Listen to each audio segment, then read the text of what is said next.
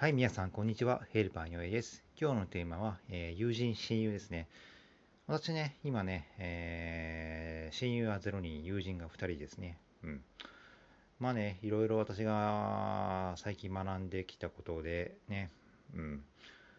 えーまあ少ない方がね、よりいいと思ったんで、そういうふうにしましたね。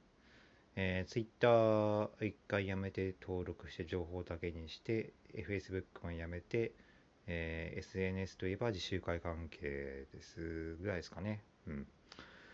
あの、ね、そうするとね、まあいろいろ連絡と、あの、携帯も見る回数も減ってね、本当まあより集中度は上がりましたね。はい。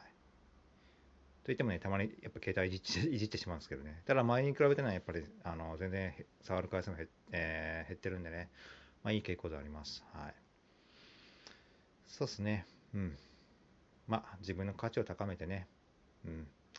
親友は本音を言えば、ね、ね、一人欲しいとは思ってますね。うん。